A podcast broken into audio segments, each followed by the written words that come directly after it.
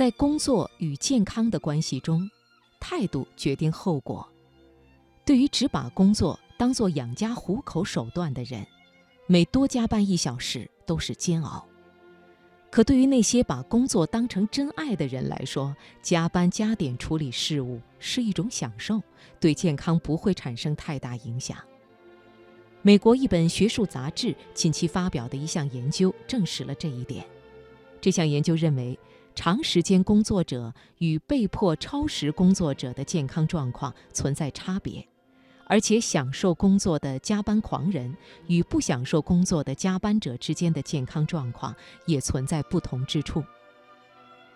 这项研究的调查对象是一家国际金融咨询公司的员工，研究者请他们填写问卷，内容包括工作时长、家庭关系以及同事关系、幸福感以及睡眠障碍或头痛等与压力有关的问题。同时，员工必须根据自身情况进行打分，例如我不工作时很难放松，以及我在工作时感到精神饱满、充满活力。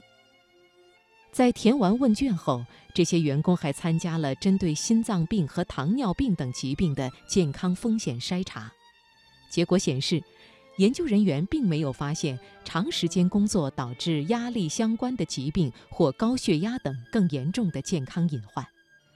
虽然研究表明工作沉迷与压力引起的身体问题之间确有联系，但似乎只有表示对工作不感兴趣或是觉得被工作缠身的群体才存在患上严重疾病的风险。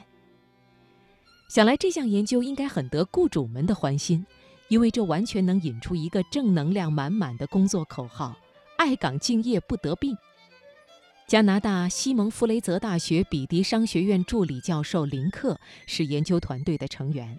在他看来，对工作的投入程度是关键。热爱工作的加班狂人身体看上去更健康，是因为他们能在需要时借助来自工作和家庭方面的支持。这也给雇主们一个启发。找到让员工对工作充满热情的方法，也许比鼓励他们夜以继日连轴转更有帮助。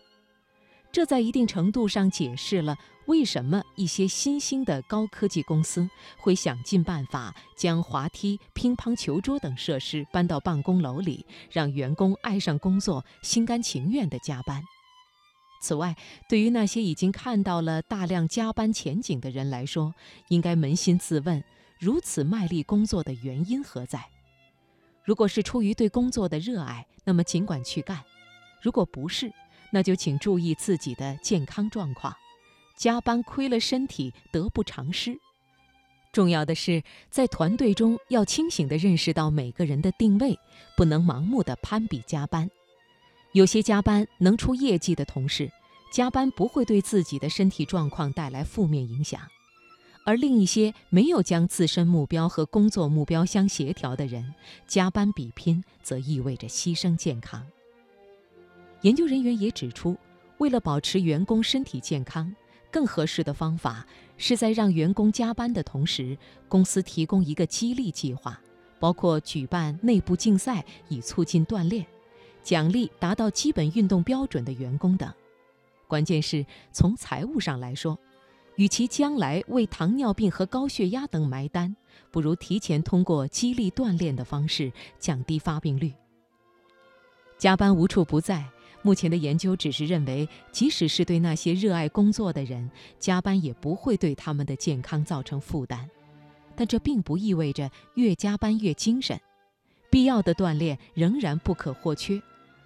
已经有多项研究证实，锻炼。对人体中几乎所有系统内的许多疾病都能起到预防和治疗作用，比如，每周的常规锻炼能够减少抑郁和焦虑的发生率，降低心脏病和中风的风险，并且减少糖尿病的发生率。当然，在加班状态下抽时间锻炼，对人们的时间安排提出了更高的要求。即使是全心投入工作的加班狂人也认为。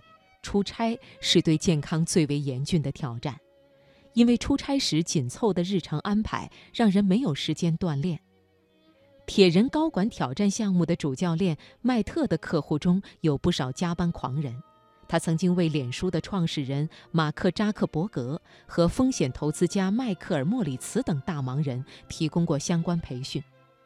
在为那些经常加班的精英人士设计锻炼项目时，迪克森不会试图了解他们每周可以腾出多少小时来锻炼，相反是培养他们所谓的优化思维。也就是说，首先从每周你有多少时间开始，然后找出最佳的利用方式。